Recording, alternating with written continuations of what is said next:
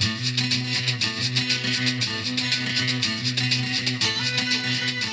Museológicas Podcast é um programa de extensão construído por estudantes e professores do Departamento de Antropologia e Museologia da UFPE. Tem fomento da Fundação de Amparo à Ciência e Tecnologia do Estado de Pernambuco, a FACEP. A partir dele, discutimos temas da crítica da cultura e da cultura política no Brasil e mundo contemporâneo. Este programa e todos os outros estão disponíveis em todas as plataformas de suporte para podcast e também no perfil do programa nas redes sociais.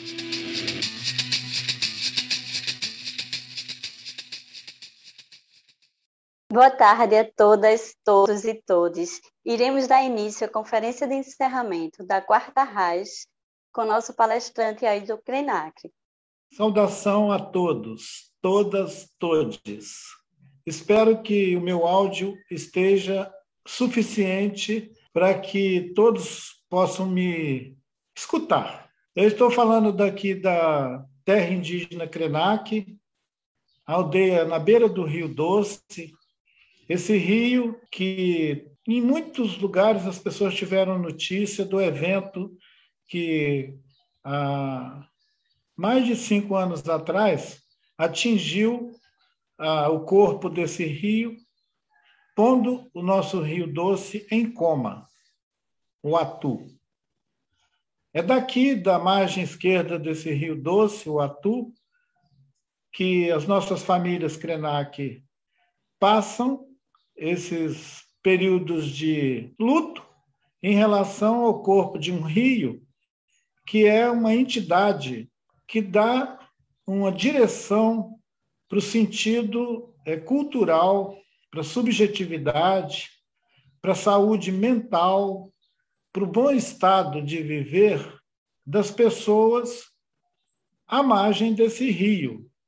Porque vivendo ao lado do rio, estamos também próximo de um organismo revitalizante que durante muito tempo nos abençoou com a sua presença poderosa, dando comida, dando peixe, dando entretenimento para os meninos, para as pessoas brincar, para os homens pescarem, para as mulheres lavar roupa.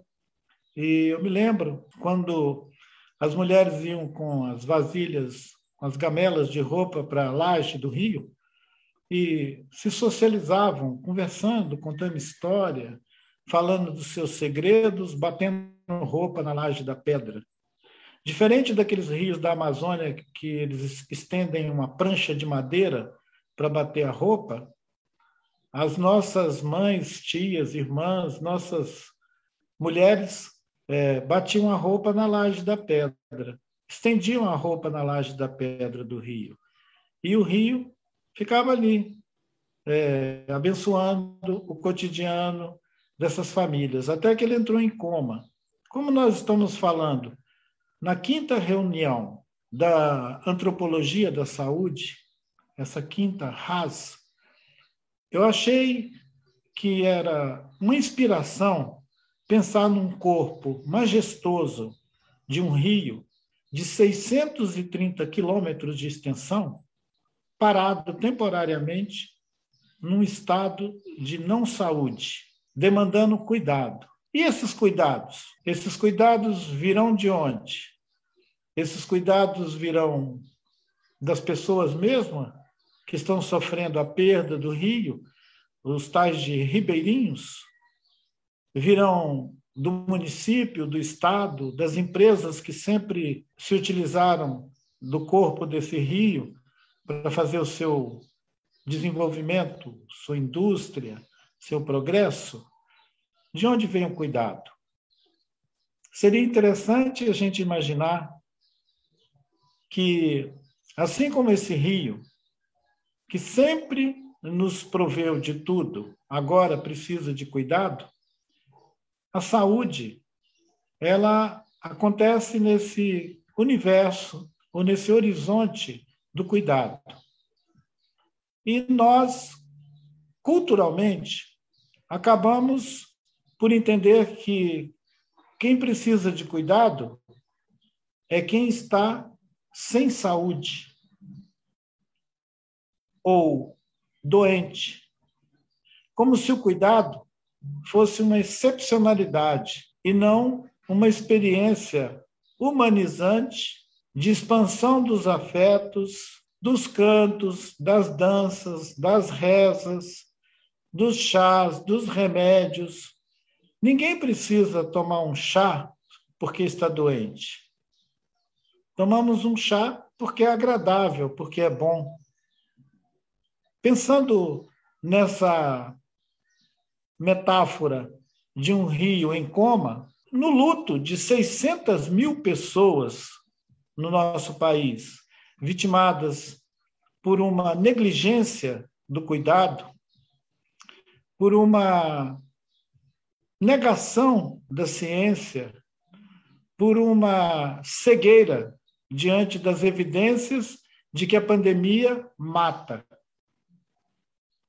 Ora, nós fomos sendo embalados ao longo dos últimos 50 anos com essa ideia de o mundo do trabalho, do progresso, o mundo da atividade, de uma intensa atividade humana, seria uma demonstração de vitalidade, de saúde, como se nós não precisássemos também repouso, ócio, descanso.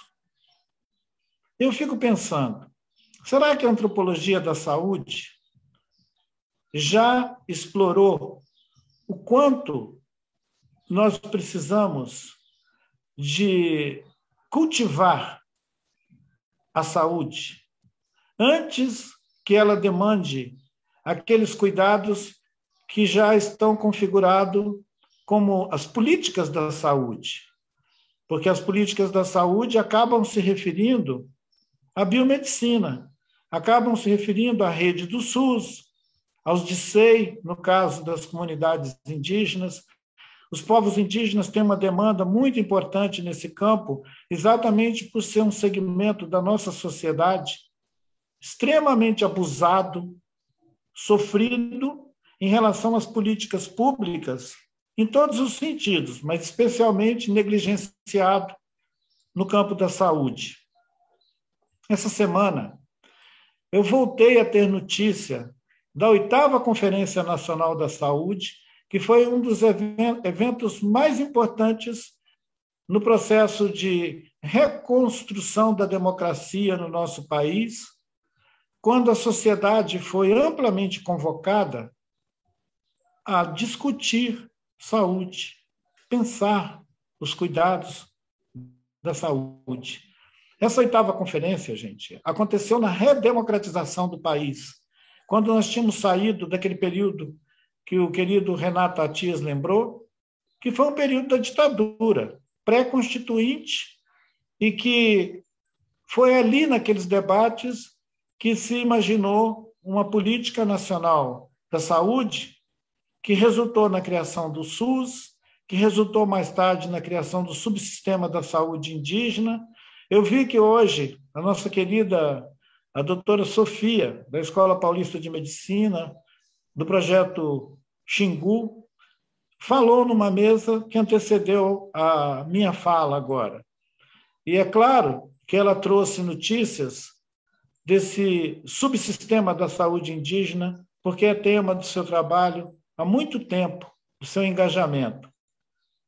Então, todos sabemos de como esse subsistema da saúde indígena enfrenta é, muitos debates internos no próprio sistema da saúde, como ele é negligenciado nas suas demandas e como os DICEI ainda acham que, com a sua é, precariedade, devem se direcionar apenas às aldeias ou ao contingente da população indígena aldeada, em terras indígenas regularizadas, discriminando brutalmente a parte da população indígena que vive desaldeada em condição urbana ou em qualquer outra situação, inclusive a daqueles que estão expulsos dos seus territórios, impedidos de estar no convívio com as suas comunidades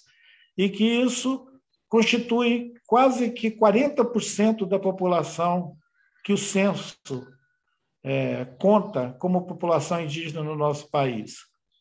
Algumas pessoas acham que chega a ser 50% desses, dessa população estimada no censo que fica à deriva, sem atendimento adequado no subsistema da saúde indígena. Eu queria saudar a moção que foi proposta pelos representantes de várias etnias, de comunidades indígenas, mas também dos quilombolas, chamando a atenção para que o subsistema e o SUS melhorem a observação sobre as suas obrigações, a obrigação estabelecida na Constituição e estabelecida em todas as conferências que sucederam à oitava, e todas as outras discussões que aconteceram no nosso país e que são concernentes a políticas públicas. São compromissos que a sociedade brasileira, a muita custa, obteve do Estado, engajando os estados, os municípios, engajando a sociedade, os conselhos municipais.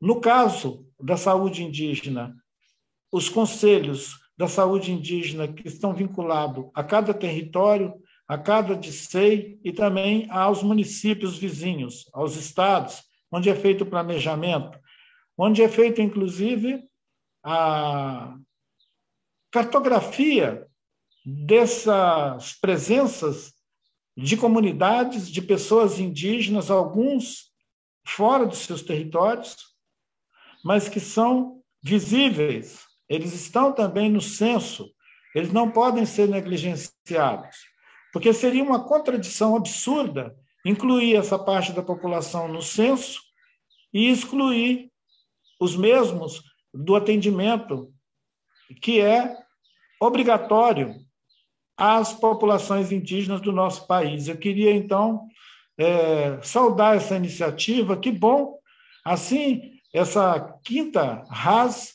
ela resgata aquela natureza social que a oitava conferência teve, onde se convocou todo mundo. Achei muito importante que, naquela época, 50% dos, dos participantes da conferência eram nomeados a partir dos municípios, estados e instituições públicas, os outros 50% eram da população, através das suas organizações sociais. Então estavam lá as lavadeiras, as quebradeiras de coco, os seringueiros, os trabalhadores rurais, é, ribeirinhos, quilombolas, parteiras. Eu achei muito importante saber que as parteiras estão presentes nessa quinta raça. E com essas mais de 70 mesas de trabalho, muito provavelmente trouxeram contribuições que vão ser ampliadas em debates presente e futuro, e aprofundar uma participação social nesse tema que, lamentavelmente, ficou, é, nas últimas décadas, é, diminuído na sua importância em todo o debate que aconteceu no nosso país. Principalmente nos últimos dez anos, parece que a questão é, de pensar as políticas da saúde é uma atribuição é, das agências do Estado, do município, e que a comunidade, a população, virou só clientela clientela do serviço da saúde, que é uma margem extremamente denunciadora de que o cuidado deixa de ser central e o socorro passa a substituir o cuidado. Cuidado com a saúde não é socorro, Cuidado deveria ser um exercício implícito ao modo de viver, ao modo de ocupar o território, ao modo de se alimentar, ao modo de habitar e compartilhar os espaços de convivência. O acesso livre ao território, a circulação, o rio vivo, a floresta, o ar que respiramos, a água que bebemos. Se nós não temos acesso a esses serviços, digamos, mas eu preferia imaginar eles como recursos ao bem viver. Se nós não tivermos acesso a essa água boa, a essa circulação social livre, se nós tivermos que viver o constrangimento de um Estado que atua contra as comunidades e que declara guerra ao povo indígena, aos quilombolas, aos pobres em geral, um abuso sistemático da cidadania, isso gera enfermidade.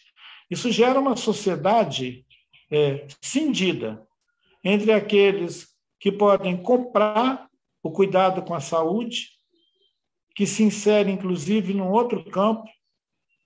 É uma triste constatação o fato de que muita gente gasta com aquilo que é o cuidado pessoal, muito mais do que, cuidar, do que gastariam com o que nós podemos chamar de o cuidado, no sentido de constituir uma sociedade saudável com pessoas vivendo com dignidade. Os gastos com beleza e outras é, distrações estéticas, eles são superior ao que a maioria das famílias podem direcionar para se alimentar de maneira adequada. Não comer essa coisa superprocessada das prateleiras dos mercados.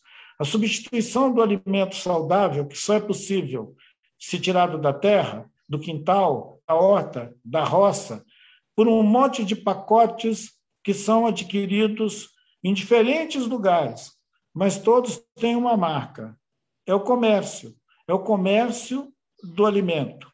A maior parte da alimentação que chega às pessoas no nosso país, principalmente nas áreas urbanas, é o alimento hiperprocessado.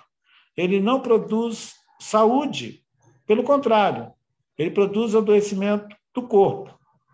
Pensar os cuidados implicaria em pensar principalmente a segurança alimentar para além da segurança alimentar, pensar na soberania alimentar. Outro dia eu fui alertado que segurança alimentar, o município, o Estado, ou mesmo uma empresa pode proporcionar a um contingente grande de pessoas entregando a quantidade de alimento que aquela comunidade precisa consumir. Pode ser, inclusive, os mesmos pacotes do supermercado que é o que vem acontecendo com a alimentação escolar. Nós tivemos uma luta grande para assegurar que a alimentação escolar que ela fosse feita de acordo com o planejamento local, privilegiando o fornecimento de produtos locais da agricultura familiar e, obviamente, do lugar mais perto possível de onde essa, essa, essa merenda escolar é consumida. O que aconteceu é que nos últimos 15 anos, depois de uma luta grande para assegurar essa conquista, muitos lugares estão perdendo essa garantia e sendo obrigados a consumir esse alimento trash, que eu não tenho nenhuma dificuldade de dizer que ele se aproxima do lixo processado industrialmente para que as pessoas consumam como se fosse alimento. Isso pode proporcionar a segurança, porque vai ter sempre o que comer. Mas isso não é soberania. Isso é uma subservente condição de comer o que os outros te oferecem. Nós precisamos assegurar, especialmente nas escolas, essas escolas que estão tão é, prejudicadas agora ao longo da pandemia, inclusive porque elas deixaram de ser um destino dos estudantes, elas ficaram como espaços de isolamento onde nem os estudantes podem frequentar. Com a tentativa agora de retomar a atividade, alguns negacionistas achando que já acabou a pandemia, eu fiquei estatelado ao saber que apenas 40% da população do país tomou as duas doses da vacina. Então, tem 60% de pessoas circulando por aí com uma capacidade de transmissão do vírus igualzinha à que estávamos há dois anos atrás. Mas os negacionistas dizem que vamos à festa, vamos à praia, vamos à la praia. Então, enquanto isso, De vez em quando, nós assistimos a crescente curva do contágio e da mortalidade em diferentes regiões do Brasil, que se alterna no mapa em vermelho, azul e amarelo, como se a gente estivesse num campeonato. Um campeonato do negacionismo, porque nós já podíamos ter proporcionado a vacinação de toda a população brasileira. Não fosse o negacionismo, não fosse uma descarada negação da ciência e uma difamação das instituições que trabalham para produzir ciência e conhecimento. E aqui eu queria ressaltar a importância da Fiocruz, a importância do SUS, a importância de alguns dos instrumentos que nós construímos socialmente nos últimos 40 anos e que são conquistas sociais que não podem retroagir. Elas não podem voltar para a década de 80. Nós temos que exigir que essas poucas garantias sociais sejam de fato entregues, entregues às nossas famílias, nossas comunidades, em qualquer lugar onde estejamos. Se nós estamos na cidade, nos é, ajuntamentos urbanos, que essa capacidade de mobilização siga ativa e exija o cumprimento. Não vamos nos esquecer, gente, que há cerca de um ano e meio atrás houve uma ameaça de extinção da CESAI, a Secretaria Especial da Saúde Indígena. Assim como houve também ataques aos distritos sanitários, aos DICEI. Um ataque e uma sabotagem de não entregar medicamentos, não entregar insumos e, inclusive, desviar vacinas, como aconteceu no DICEI Yanomami, onde as vacinas que deveriam chegar aos Yanomami foram extraviadas para suprir os garimpeiros que estão invadindo o território Yanomami. Isso nos coloca numa situação de desordem social, de promoção é, da doença. O Estado brasileiro deveria contribuir para a melhora da saúde e para a capacitação das pessoas ao autocuidado, a nos cuidarmos.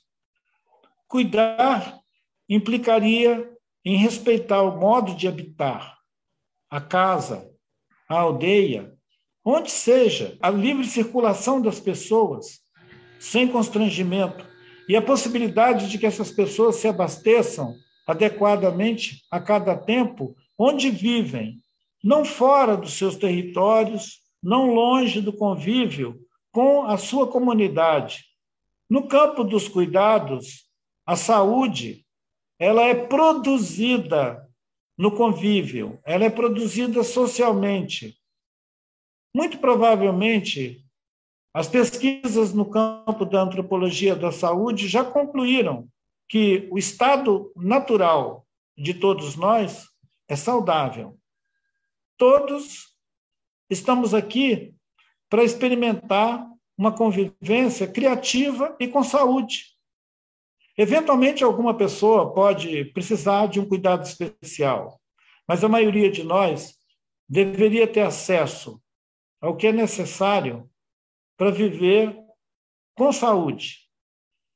Isso não quer dizer viver bem, porque às vezes se estabelece uma certa confusão, e principalmente depois que começou a se discutir no Brasil o conceito de bem viver, muitas pessoas confundem esse vínculo com a terra, com a ecologia de cada lugar onde nós vivemos. Não importa se ele é o sertão, o Pantanal, o Cerrado, ou a floresta, ou a Caatinga, seja lá onde for. Em todos esses lugares, um encaixamento do nosso corpo com a ecologia de cada lugar proporciona saúde.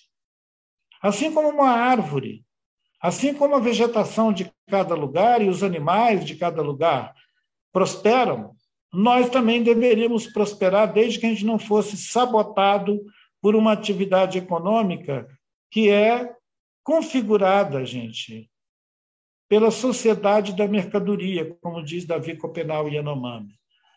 Quando o nosso parente Yanomami disse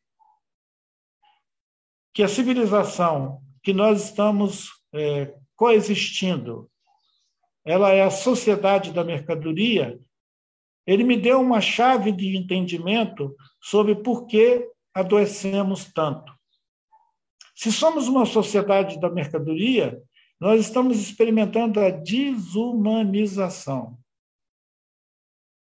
Essa semana foi a semana em que eu fui visitado por novas informações sobre a questão da saúde entre as comunidades indígenas e a mais recente é a pesquisa que foi buscar saber como as mulheres indígenas estão vivendo a experiência da reprodução, como está a experiência da maternidade. E essa pesquisa que ainda é, está em processo, ela revelou que é escandalosa a falta de orientação sobre todos os cuidados que são é, necessários e disponibilizados para as jovens mães, principalmente aquelas que estão em região, na área rural, vivendo na floresta, nas áreas que a gente poderia chamar de longe dos centros é, urbanos, seja longe de Manaus, de Belém ou de Boa Vista, longe de uma cidade como São Gabriel da Cachoeira, que é uma cidade importante no Alto Rio Negro, que, na verdade, não tem os equipamentos necessários para orientar esses cuidados, mas é uma sede de município, assim como Benjamin Constante, longe desses lugares onde profissionais da saúde habilitados poderiam estar, pelo menos, direcionando para os testes, para os exames pré-natal, para os necessários cuidados que são obrigação do sistema da saúde proporcionar e que os profissionais da saúde têm habilitação para isso, mas não foram ainda sensibilizados a levar esse entendimento e essa informação para aquelas pessoas que mais precisam deles, especialmente aqueles que estão sofrendo ameaça nos seus próprios territórios, porque isso implica numa desestruturação da rede de solidariedade, dos cuidados, onde as mulheres mais velhas, as parteiras, as orientadoras poderiam orientar uma jovem mulher de 15, 16 anos sobre quais os cuidados que ela precisa ter com a maternidade. Ela não tem esses cuidados. Alguém pode dizer, ah, mas esse conhecimento entre as comunidades indígenas é natural, todos sabem como lidar com a experiência da maternidade.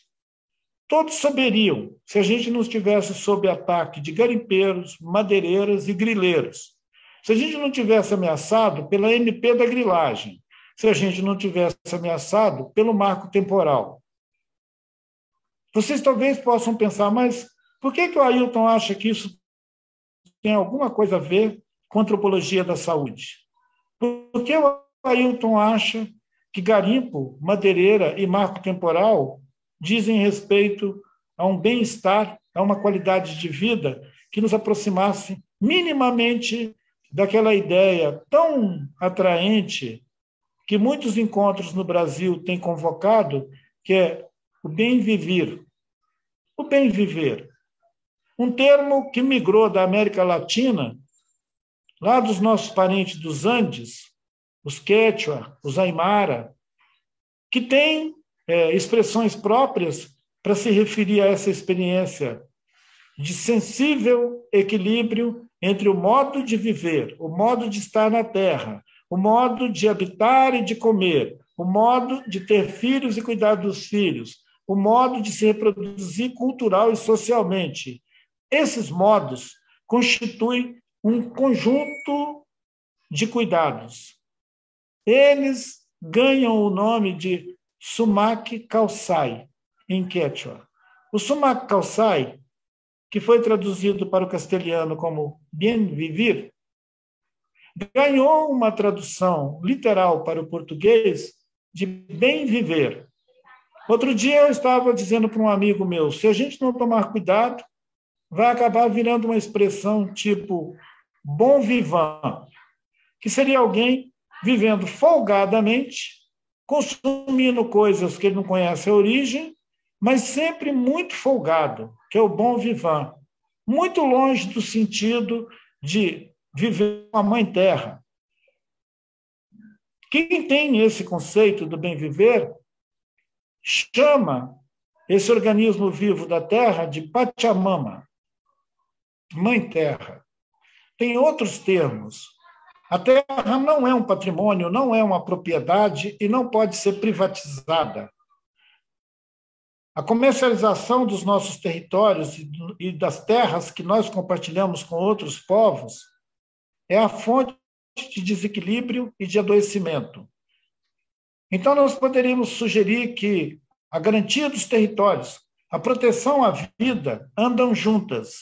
É por isso que, quando as mulheres indígenas marcharam em Brasília, elas levaram o lema de nossos corpos, nossos territórios.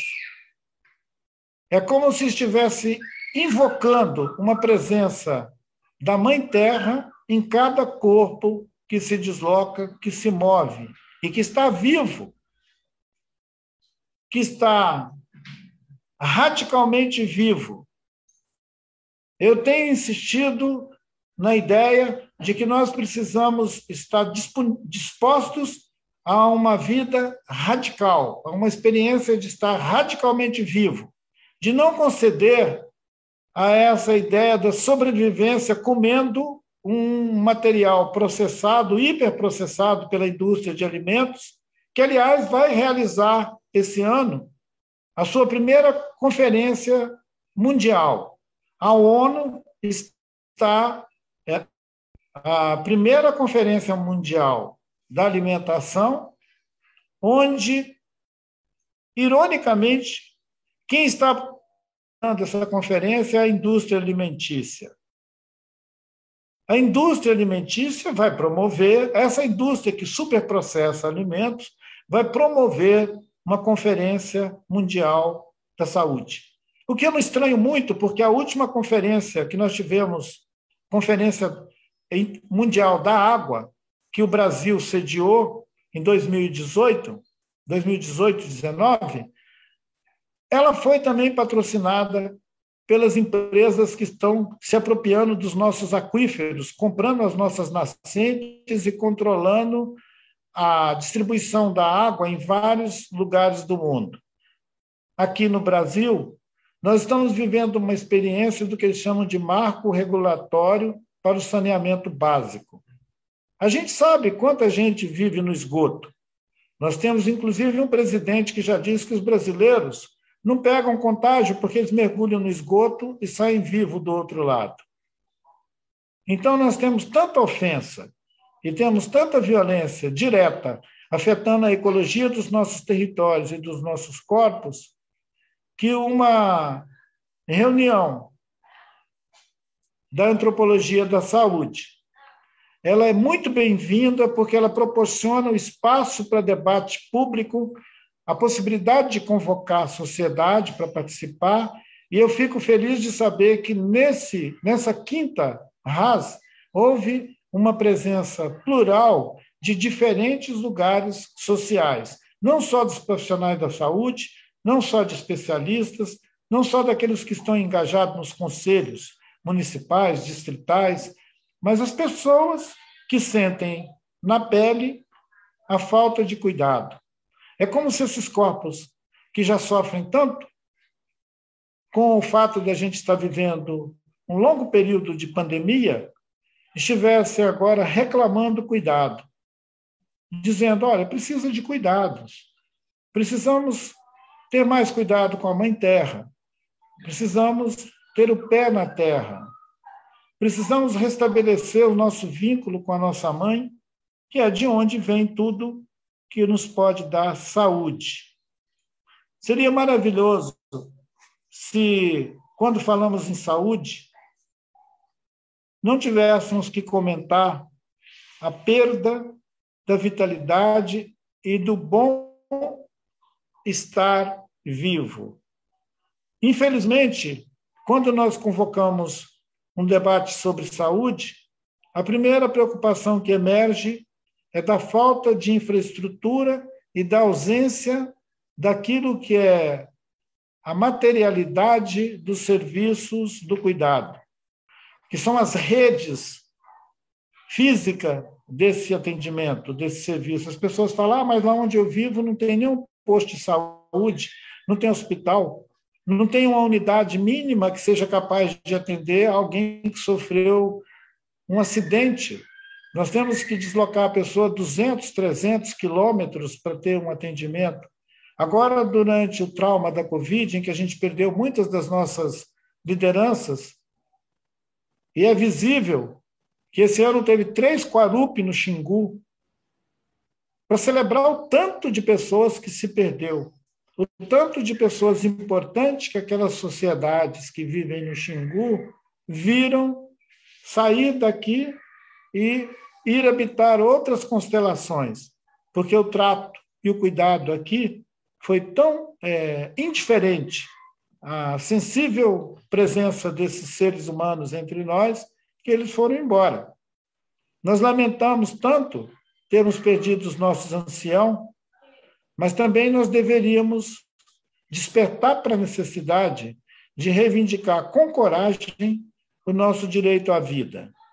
E que é uma vida que, que deve ser uma experiência de viver radicalmente eu fiquei muito feliz com o convite que o querido Renato Atias me fez, ele já me fez esse convite com a grande antecedência, e eu disse para ele: vocês vão discutir temas tão importantes, por que você acha que eu deveria fazer a conferência de encerramento? E ele me disse: ora, porque talvez você pudesse contar um pouco sobre, sobre como é viver com os pés no chão. Então, ao longo da pandemia, eu me dediquei a ficar aqui na aldeia. Eu não saí daqui, nem fui nas mobilizações para Brasília ou para qualquer outro lugar, porque eu achei que aqui deveria ser o meu observatório do cuidado. Observar o cuidado com o rio, aquele que comecei falando dele, o Rio Doce, o Atu. Ter mais tempo de observar como, como ele está é, se restabelecendo desse coma induzido pela mineração. Foi uma barragem da mineração que derramou sobre ele um veneno tóxico e que matou os peixes e que fez virar uma matéria diferente da água. Tem um líquido escorrendo naquela bacia, mas aquele líquido não é H2O. Tem outras misturas lá dentro. Então, é sobre isso que eu não podia perder a oportunidade de trazer e atender a esse convite de vocês. Eu espero que as minhas palavras sejam palavras também de cuidado, que sejam palavras que promovam, de alguma maneira, o movimento das suas células regenerativas, que você experimente o sentimento de afeto que a Terra nos proporciona, o ar que nós respiramos. Agora já está ficando de tarde, o dia já está se encerrando. Mas essa brisa da tarde é saúde. Então, vamos experimentar isso. Uma saúde para além dos aparatos biomédicos. Uma saúde que pode se apoiar nas terapêuticas dos nossos ancestrais, naquele conhecimento que inclui respirar, inspirar, expirar, manter a respiração, manter a consciência de si, lembrar que você tem um corpo, consciência. Separar um tempinho para você ficar só com você mesmo. Cuidados, cuidado consigo. Se tiver um rio, uma praia, um lugar agradável para você levar o seu corpo para passear, leva. Às vezes a gente quer levar alguém para passear com a gente e nos esquecemos de levar nós mesmos para passear. Então, o meu convite para vocês é: está chegando a primavera, leve você mesmo para passear. Se possível, entre flores.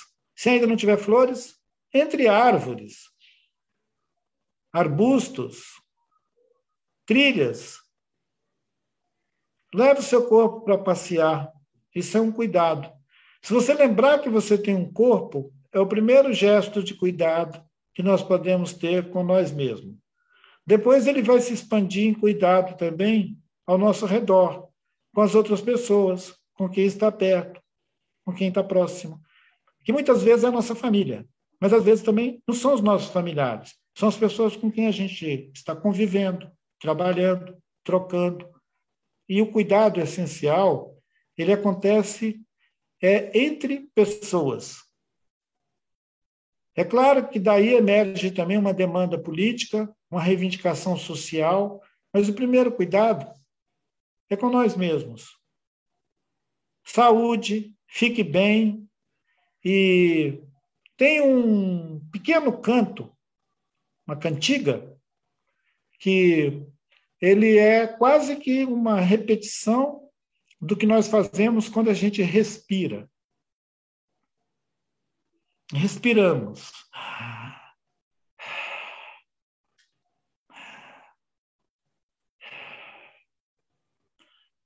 Yehe,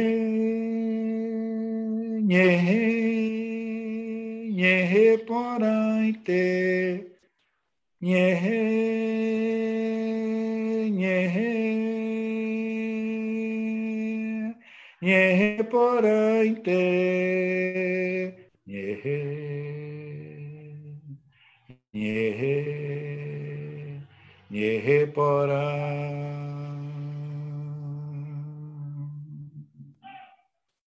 Yehe, yehe, yehe porainte.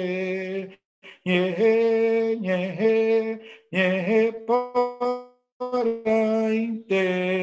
Yehe, yehe, yehe porainte. Yehe, yehe, yehe porainte.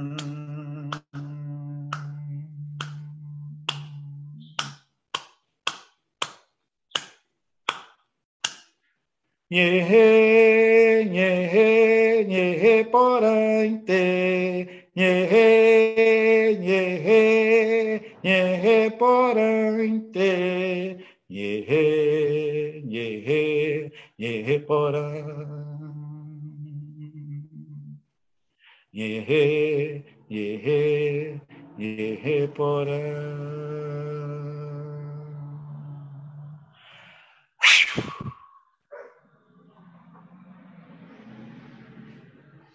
Obrigado, Renato. Obrigado a todos. Todas, todos. Obrigado a você, Ailton. Foi muito bom. Eu acho que você tocou em questões fundamentais que eu acho que você construiu para nós essas relações é, com o corpo e com o cuidado. Né? Eu acho que fantástico, fantástico. Eu acho que nós temos apenas agradecer a tua presença nesse evento, que foi muito boa. É, tem algumas perguntas aí no chat que colocaram. Né? Não sei se alguém poderia ler. Não sei se a Renata poderia ler. Krenak, só tem muita gratidão e agradecimento no chat para você. É, todo mundo está muito impactado com a sua fala, então tem muitos agradecimentos. Então, muito mais comentários do que perguntas, né? Eu não sei se você está com disponibilidade, você quer ouvir as perguntas ou é, se você também é, quer encerrar, porque eu sei que você é, está cansado também. Então, fique bem à vontade, assim. Sei que todo mundo é, irá compreender se você não puder responder as perguntas. De toda forma, é isso. Muitos agradecimentos e muito, muito afeto para você também, nas palavras dos nossos participantes.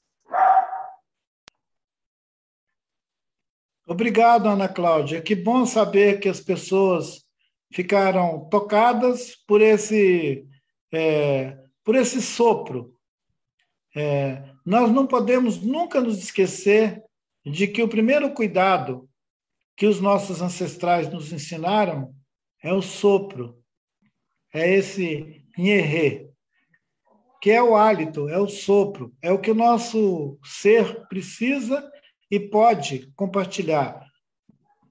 É, eu acredito que a gente podia destacar pelo menos algumas perguntas que vocês consideram que pode é, ajudar a, a concluir nosso encontro de uma maneira é, ótima, para que a gente não fique nessa relação extremamente virtual. Já que a gente não está juntos, não estamos no mesmo espaço compartilhado, que a gente está impedido desse convívio pela pandemia, que a gente pelo menos possa estender um pouco mais os contatos, né, os bons contatos. Tudo bem, então. Vou então é, passar aqui para você, certo? Algumas perguntas. É, Gabriel Brito, ele fala sobre é, os rios em Olinda, né? e na destruição desses rios na década de 70, é, 60 e 70. E aí ele pergunta, né, como podíamos pensar no cuidado né, a partir é, da destruição desses rios, né?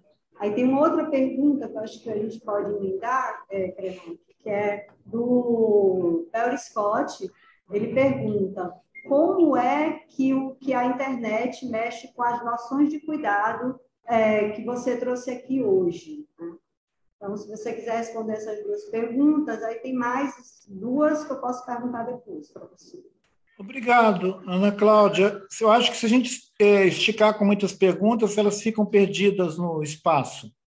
A pergunta do Gabriel, na verdade, a notificação dele a todos nós, que desde os anos 60, 70, o Capiberibe e o, o Paratibe é, já foram percebidos como rios que foram postos em coma, e o anunciado coma do São Francisco e do Paraupebas e do Tietê e de muitos rios nossos que vão passando por essa mutilação, eles denunciam uma falta de amor dos humanos pelos não humanos, o centralismo do humano, essa ideia de que os humanos são o sal da terra, ele é um, uma escolha errada que os humanos estão fazendo e aprofundando é, essa, esse divórcio dos rios, das florestas, da mesma maneira que nós estamos assistindo agora um risco de perdermos as florestas, nós já vimos perdendo os nossos rios. É, é muito grave e como pensar no cuidado com esses corpos para além do nosso próprio corpo? Porque, como nós estamos vendo que os humanos estão se sentindo muito abandonados, uhum. eles ficam numa espécie assim de autocentrismo e não são capazes de olhar a necessidade de cuidado com os não humanos. Ah, os, os rios deveriam ter uma garantia de que eles não vão ser esgoto. O futuro de um rio não pode ser esgoto. Vergonhosamente, a capital de Minas Gerais, que é Belo Horizonte, ela tem uma lagoa que chama Lagoa da Pampulha, que é um daqueles projetos geniais do Niemeyer e dos colegas deles, dos urbanistas, que fizeram também aquele Lago do Paranoá lá em Brasília. Eles fazem essa diversão é, urbanística e depois esses lugares viram verdadeiros fossos, esgotos. Belo Horizonte está agora de cara com a Lagoa da Pampulha, fedendo, a ponto das mansões que tem em volta do lago, está tapando o nariz ou fugindo para outro lugar. A gente tem uma sociedade doente e ela se reflete no apodrecimento das nossas águas. É, tem aquele é, pesquisador é, japonês que eu me esqueço o nome dele, merecia citar o nome dele corretamente, ele fez uma experiência com diferentes corpos d'água, água em diferentes recipientes, exposta a uma situação de agressão e de violência. Ele mostrava que a água mudava de estado, de acordo com o tipo de barulho, ou de ruído, ou de violência que ela sofria. A gente podia considerar que o espelho da água no Brasil reflete a sociedade doente que nós estamos nos constituindo. Se você olhar e ver um rio estragado ao seu lado, pense na sociedade que você está integrando. É isso, Gabriel. Bom, Eu consegui focar na pergunta do Gabriel, mas deixei a outra. Você lembra a outra, Renato? Lembro, Até, vou, vou, vou, ler é, para você. Exatamente assim. Como é que a internet mexe com as noções de cuidados que você trouxe aqui para a gente? Bem, ela, ela mexe de uma maneira é, visível. Ela pode criar, inclusive, o estado de sofrimento mental, além de outros é, altos danos. Né? Uma pessoa exposta é, muito tempo a essa experiência que nós estamos tendo aqui, do, do vídeo, dessa comunicação mediada pela tela, ele pode, inclusive, sofrer um dano cognitivo. Outro dia, eu disse que tinha uma mamãe que mostrou a foto no celular e mandou o neném beijar a vovozinha. Beija a vovó, beija a vovó. E o neném beijou a tela do celular. Aquela criança vai crescer com uma distorção é, cognitiva. Ela vai imaginar que a avó dela é uma tela. Ela pode beijar uma parede, uma tela. Então, assim, isso é uma aberração. Então, a internet, é, a gente deveria olhar criticamente esse aparato e não ficar achando que nós ganhamos alguma coisa. Na verdade, nós perdemos. Nós estamos perdendo o toque, a pele. O Caetano, na música dele, é, Anjos Tronchos do Vale do Silício, ele diz que além desses caras tentarem transformar a gente no algoritmo, eles estão acabando também com a experiência da pele. Então, daqui a pouco a gente não vai lembrar mais que nós temos pele, porque entre nós, entre eu e você, tem uma tela. Essa absurda tela que sugere facilidade de contato, mas ela provoca, na verdade, distanciamento. A gente tem que fazer um esforço exagerado para dizer para o outro: Oi, bom dia. Se a gente tivesse um Ministério da Saúde que não fosse administrado por milicianos, ele traria um aviso que é assim: cuidado, a internet faz mal à saúde. Maravilha, Krenak. É, tem mais duas perguntas, Krenak, e aí a gente vai encerrar, tá bom? É, Fabiana, ela pergunta, fala que no seu livro, né, Ideias para Adiar o Fim do Mundo, você fala do conceito de clube da humanidade, né, do qual os povos indígenas estão excluídos, né? E aí ela finaliza é, perguntando, né, é, como você acha que podemos ou devemos comunicar as políticas de cuidados indígenas ao clube da humanidade? O que tem sido feito pelas, pelos povos originários, pelo próprio movimento indígena, é sensibilizar a esse clube sobre o risco da gente não ter mais um planeta para a gente compartilhar uma vida saudável da gente passar a compartilhar a sobrevivência numa terra superaquecida, sem floresta e com alimentos é, tão precários que a gente vai viver, na verdade, uma subsistência com a nossa mãe terra. Ao invés de a gente viver uma experiência de fruição, nós vamos viver uma experiência de carência.